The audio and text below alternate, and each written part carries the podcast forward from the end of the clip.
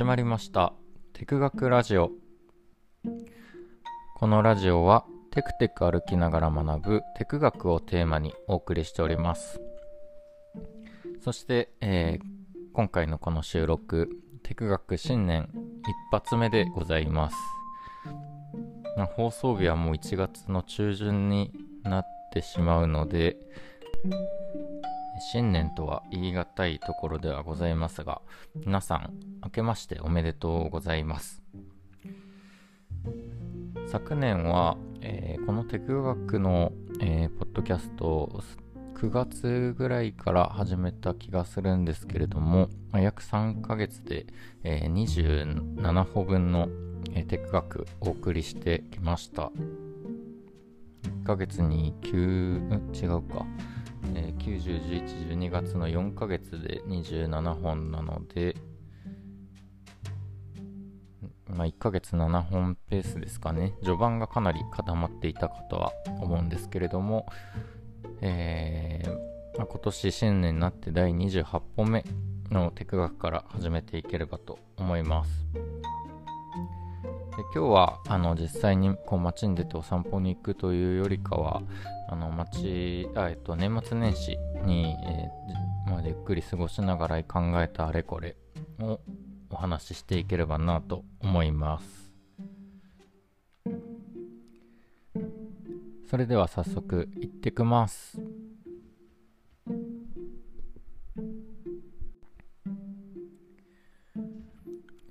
で今日はあのー昨年の10月からサックスを習い始めていてであの改めて気づいたことがあったので、えーその経験についてお話ししていければなと思うんですけれどもえっといつもあのサックスの練習をするときにメトロノームってあの皆さん音楽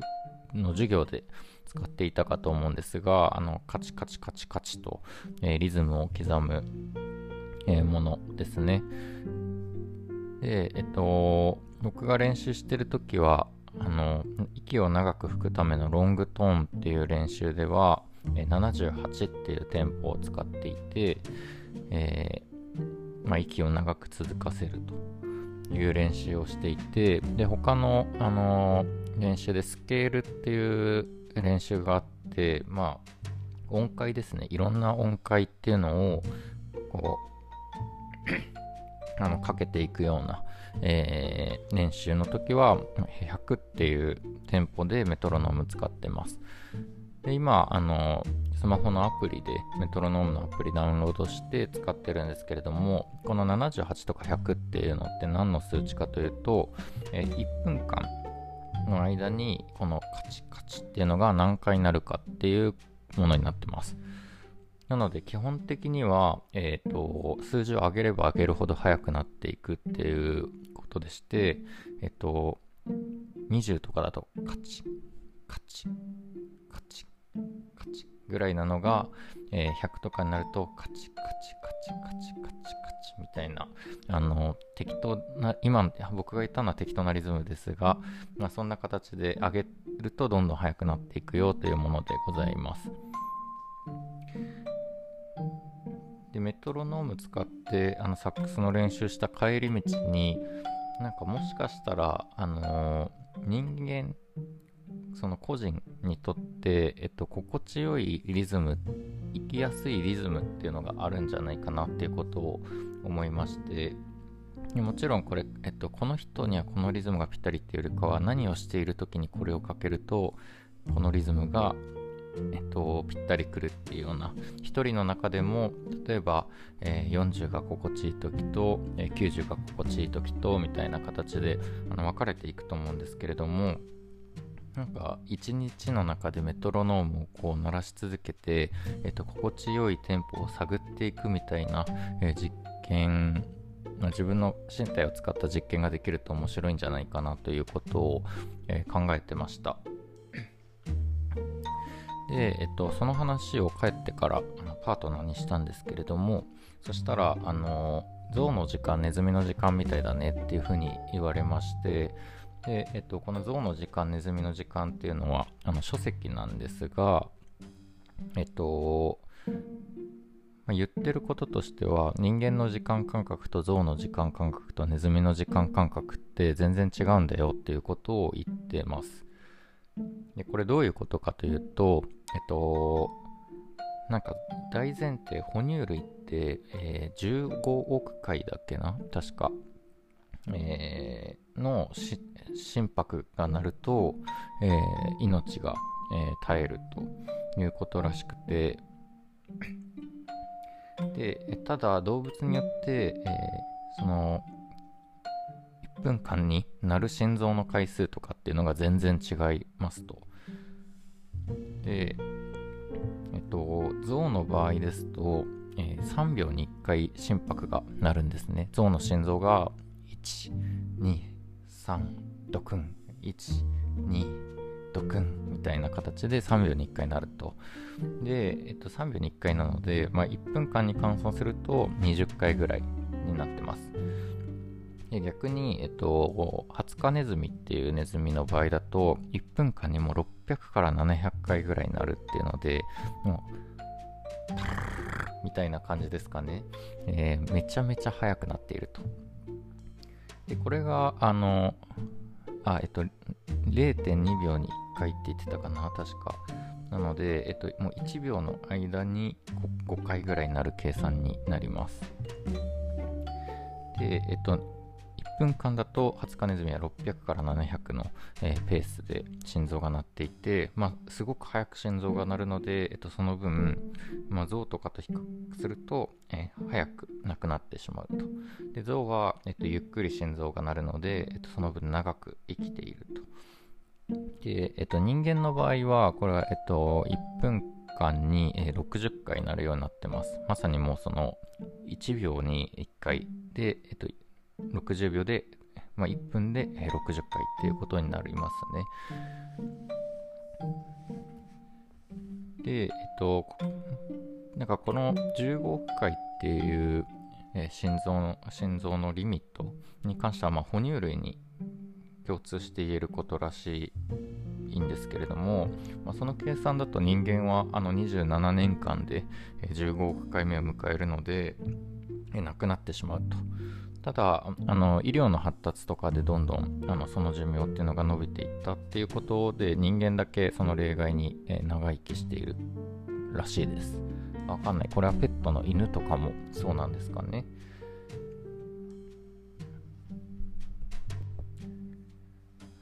でこう考えていくと結構その1秒が今我々が使っている1秒っていう単位とかあと1分っていう単位とかってものすごくあの作為的で、まあ、人間主観で作った概念なんだなっていうことを改めて感じました。本当は象から見たらその3秒今我々が捉えてる3秒を1秒みたいな1単位で考えで、えっと、時間を計算してるかもしれませんし、まあ、そういった形で1秒ってなんかすごく客観的な時間のような気がしてたんですけれどもあくまで人間を、えー、主体として、えー、数えている60分もそうですし24時間もそうですというところです。まあ、そんなことを思いながら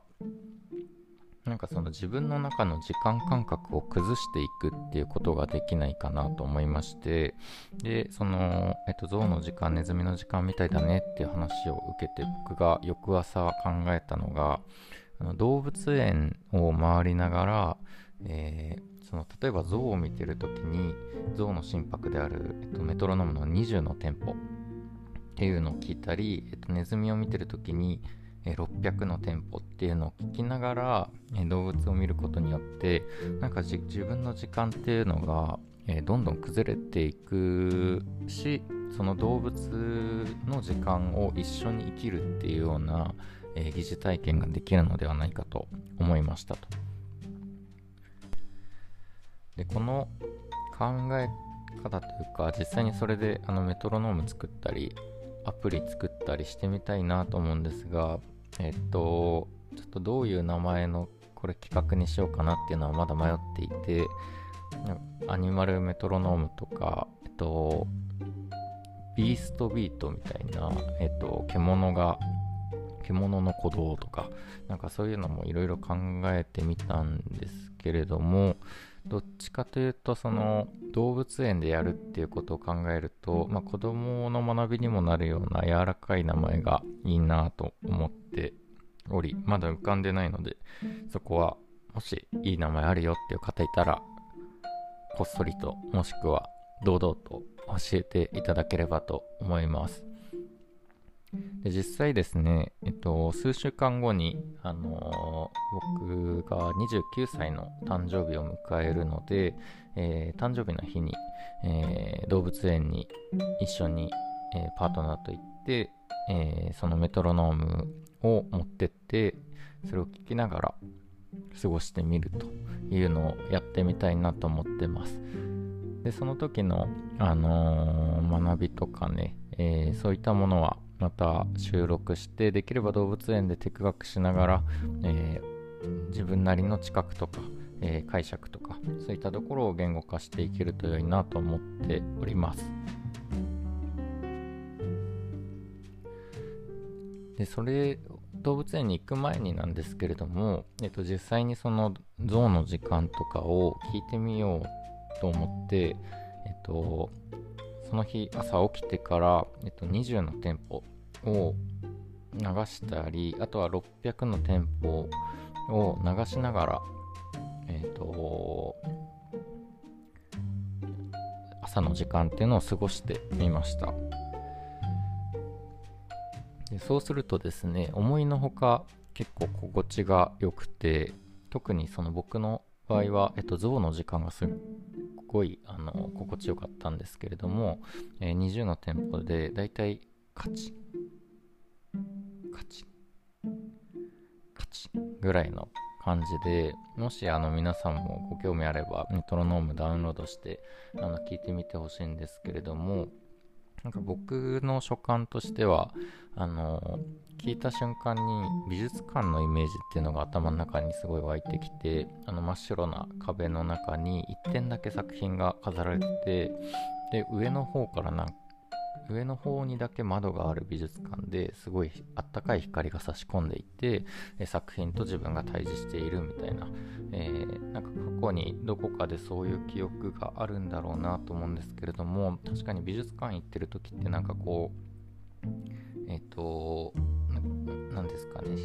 自然と時間を緩めてるような、えー、そんな側面があるんだなということに、え、この、えー、象の時間を通じて、え気づかされることとなりました。逆に、えー、20日ネズミの店舗とかは、まあ、スポーツをしている時とかなんか、え満員電車にいる時とかそういう急ぎ急いでいる時とかにしっくりくるのかなと思いながら、えー、まあどっちかというと僕は象の時間がすごく気に入ってそれからあの1日の間に数分間ぐらいどっか隙間の時間とかは、え、メトロノームをもうあのスピーカーにつないで、え、かけるっていうことをやっております。結構これ動物関係なく普通にゆっくりのテンポであの時間自分の時間をゆっくり過ごしたりとか、えー、なんか急いでいるのを緩めたいとか、なんかそういう時に、えー、使えるアイテムなんじゃないかなと思っております。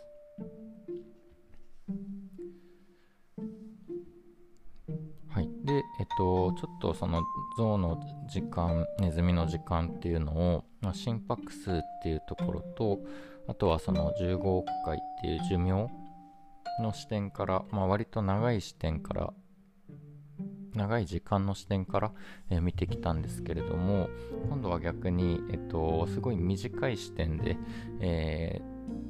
ー、この、えー、時間感覚っていうことを考えてみるとえー、っとこれは確か生物学者のユクスキュルっていう、えー、環世界っていう概念を唱えている人が、えー、話していたのかな。確かそうだと思うんですけれども、えっと、なんか時間とは何かっていう問いに対して、え時間は瞬間の連なりであるっていうような回答の仕方をしておりました。で瞬間って何かというと、これものすごく、あのー、何ですかね、概念的な話じゃなくてもう物理的にすごいきっちり決まっている、まあ、すごい定義だなと思ったんですけれども、えっと、まず人間の、えっと、一瞬瞬間っていうのは18分の1秒ですと。で18分の1秒って0.054秒だったかな確かなんですけれども、えっと、その根拠っていうのが何何なのかっていうと、えっとまあ、僕らあの映画館に行ってあの投影された映像っていうのを見てると思うんですけれどもあのあの映画の画面ってその実際は映り続けているように見えるんですが映り続けているわけではなくてあの1コマと、えっと、その後また次のコマに切り替えるために一瞬あの黒い画面が真っ暗になってその映写機が閉じたり開いたり閉じたり開いたりっていうのを繰り返すことによって、えっと、映像が流れているようにコマが切り替わっていって映像が流れているように見えるっていう仕組みになっておりましてでその、えっと、真っ暗になる瞬間って僕らの目だと捉えられないと思うんですけれども、えっと、それを捉えるどんぐらいあの長くすると黒い映像が見えてしまうのかっていうのが、えっと、18分の1秒。で18分の1秒よりも長いとあの黒いとこ見えてしまいますし逆にそれより短いものっていうのを人間が知覚できないそうです。でこれがですねまあそれだけだったらまだ18分の1秒が人間にとっての瞬間って言えないと思うんですけれどもそのこの18分の1秒は視覚にだけ当てはまることじゃなくて、えっと、人間の全部の感覚に当てはまるらしくてですね。例えば触覚でいくとこう綿棒で肌をこうツンツンツンツンツンって叩いた時にその、えっと、1秒間に、えっと、最初、まあ、3回とか1秒間に3回でタタタンってやられても、あの、連続で叩かれてる感じがするんですけれども、えっと、18回以上になると、えっと、つまり1回あたりに叩くテンポが18分の1秒以下以下になるとっていうことなのかな？あ以上かな？ちょっとどっちがどっちか分からなくなってきました。18分の1秒より早くなるともうあの連続で叩かれてるって感覚じゃなくてずっと綿棒を押し付けられてるっていう感覚になるそうです。でこれ、えっと、聴覚で例えばなんかその断続的に音を出したとしても同じでもうあらゆる人間が持ってる感覚っていうのが18分の1秒以下を知覚できなくなっているらしいですと。でこれこれも、えっと、この一瞬っていう概念えー、知覚できる最も、えー、小さな、えーと、時間の単位っていうのが、えーと、生物によっても異なっておりましてでカタツムリとかだと,、えーと、3分の1か4分の1って言われてるそうなんですけれども、えー、ともっと人間と比較するともっと長い時間じゃないと,、えー、と気づけないっていうことらしくてまあ、さっきのあの綿棒の話とかで言うと、えっと、3回叩いてあ4回、まあ、3回か4回ぐらいまでだったら気づけるんですけどそれ以上、えっと、5回以上とかで綿棒でツツツツツンって1秒間にすると、えー、それカタツムリは知覚できないらしいです。で逆に、えっと、魚のベタっていう魚とかは、えー、30分の1秒まで知覚ができるので、まあ、おそらくそのベタの方が、えー、人間より細かい単位の時間で、えー、ものを把握できていて仮にベッタがその映画館で映画を見たとするとなんかその黒い部分がすごい映っちゃってなんでこの映画めっちゃぼやけてるじゃんぼやけてるっていうかなんだ映画めちゃくちゃこの何この黒いの入ってくるやつムカつくわみたいな、えー、ことになるらしいです。これもめちゃくちゃ面白い。だから僕が一瞬って思ったのってそのなんだろう一瞬だと思ってなんか動いたとしてもそれをベタから見ると、えっと、それは例えば5瞬ぐらいかかってるかもしれなくて5コマぐらいのイメージですよね。その間にベタはすごい早く動けると。早く動けるっていうかあのたくさん動けてるんですけれども人間から見るとめっちゃ早く動くじゃんってなると、えっと、逆にカタツムリとかすげえのろまだなと思ってるんですけれどもカタツムリ側から見るとな人間見てなんだあのめっちゃ速く動く生物みたいに思っているということですね。なんかここら辺についてもなんかねえっとちょっとどうにかうんなんか発想をってアイテム化できないかなと思うんですけれどもカタツムリの世界に遷移できるようなそんな、えっと、ものもまだ考えてなかったな。今話しながらちょっと考えてみたいなと思いました。はい、ということで、えっと、ちょっと動物関連の話というか、まあ、なんか人間の店舗っていうところから動物の店舗とかあとそれぞれの店舗みたいなところについてあの考えていたこの年末年始だったかなと、まあ、それが結構メインのトピックスであとは、えっと、僕が個人的にあの知的好奇心を解剖するっていうことをやってみたいなと思っておりましてで、まあ、暇と退屈の倫理学っていう本には本当にたくさんのそのえ知的好奇心の解剖要素というか、あのー、なんか細かく、えっと、分解分析して、あのー、話してくれて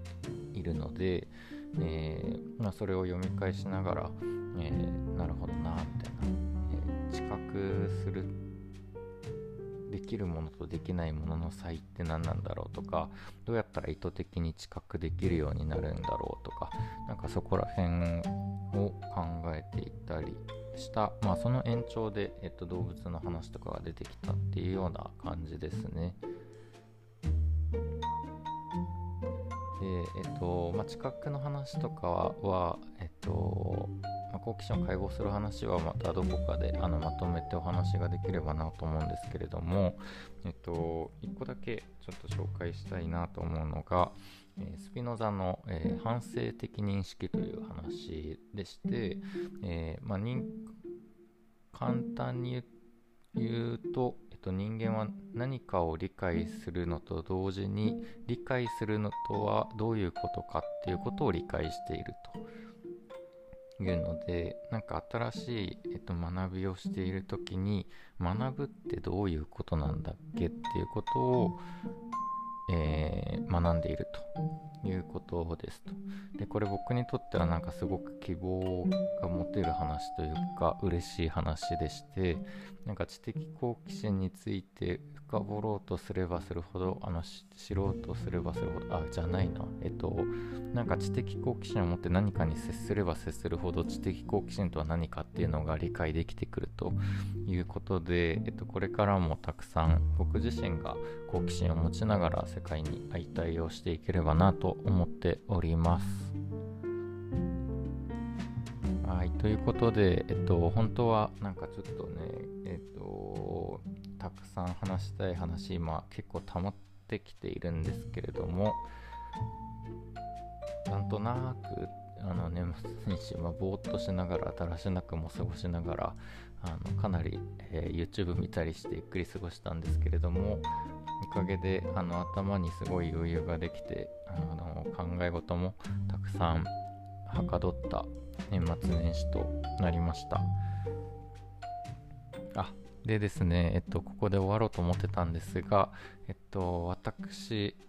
ついに、あの、2拠点生活するよっていう話を前してたと思うんですが、えー、物件、まあ、賃貸が、えー、決まりましたと。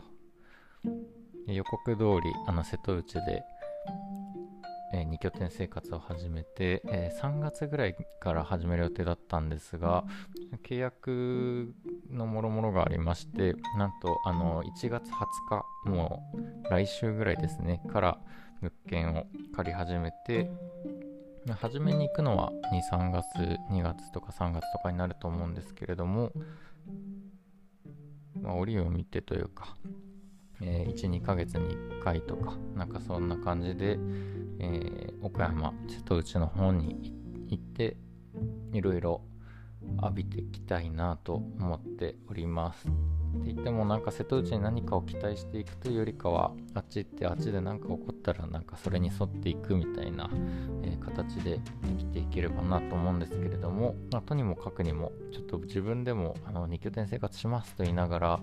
なかなか、勇気が勇気が持てないっていうか腰の重さは多分あったと思うんですが年末のタイミングであのー一緒の、えー、マンションアパートに入居してる方からこう紹介いていただいて背中を押していただいたのでなんかそれがそれで、まあ、勢いで行ってみるかという形で、えー、行ってみることにしました。